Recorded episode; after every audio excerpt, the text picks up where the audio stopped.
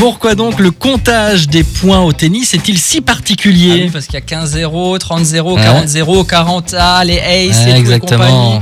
Euh, bah écoute, Toi qui es je- sportif, toi qui oui, connais un je- peu le Je peux te le sport. confirmer, est-ce que tu peux me laisser un instant pour que j'aille voir sur Google? T'embête pas, je vais vous donner la réponse. Si la plupart des sports se basent sur un système simple, suivant une suite logique, c'est vrai qu'au tennis, les choses sont un peu plus compliquées. On commence à 0 hein, pour atteindre 15, puis 30, avant d'arriver à 40. Ce qui semble ne suivre aucune logique s'inspire en fait de l'ancêtre du tennis qui était Le... le, le Voilà. jeu de paume. Ah. Eh oui, le jeu de paume qui se jouait sans raquette, hein, directement avec la main, comme son nom l'indique.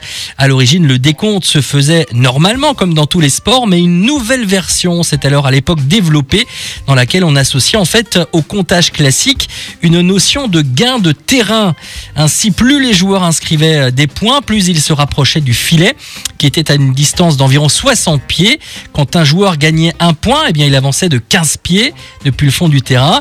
S'il gagnait à nouveau un point, bah, il avançait encore de 15 pieds, ce qui faisait au total 30 30 pieds. Le troisième point gagné lui permettait de se rapprocher de 10 pieds seulement pour ne pas être trop proche du filet, ce qui faisait 40 40 pieds. À partir de cette distance, le joueur disposait euh, d'un avantage. Ce système a été repris ensuite au tennis.